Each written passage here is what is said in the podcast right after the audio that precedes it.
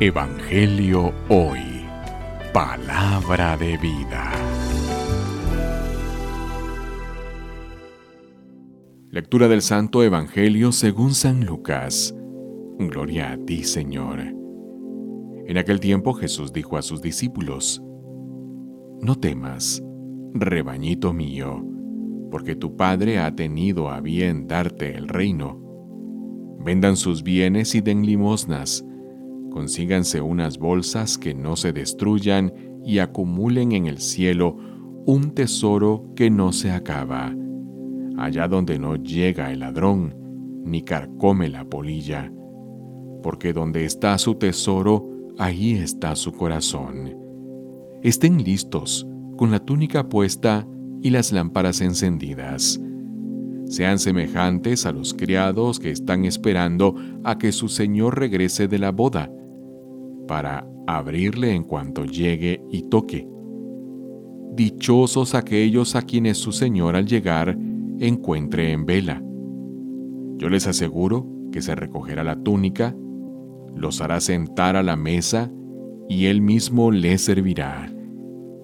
Y si llega a medianoche o a la madrugada y los encuentra en vela, dichosos ellos.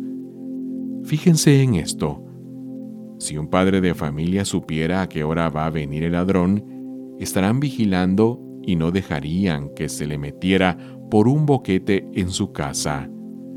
Pues también ustedes estén preparados, porque a la hora en que menos lo piensen, vendrá el Hijo del Hombre.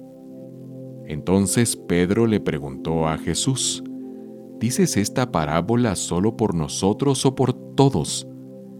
El Señor le respondió, Supongan que un administrador, puesto por su amo al frente de la servidumbre, con el cargo de repartirles a tiempo los alimentos, se porta con fidelidad y prudencia.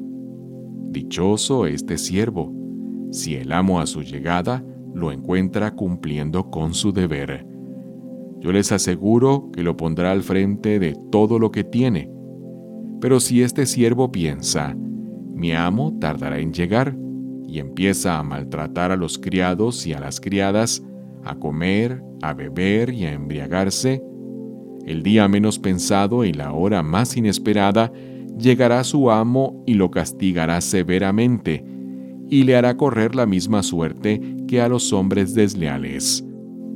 El servidor que, conociendo la voluntad de su amo, no haya preparado ni hecho lo que debía, recibirá muchos azotes, pero el que, sin conocerla, haya hecho algo digno de castigo, recibirá pocos.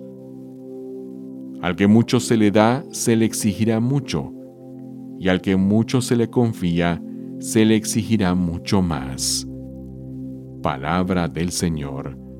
Gloria a ti, Señor Jesús. Evangelio Hoy. Palabra de vida.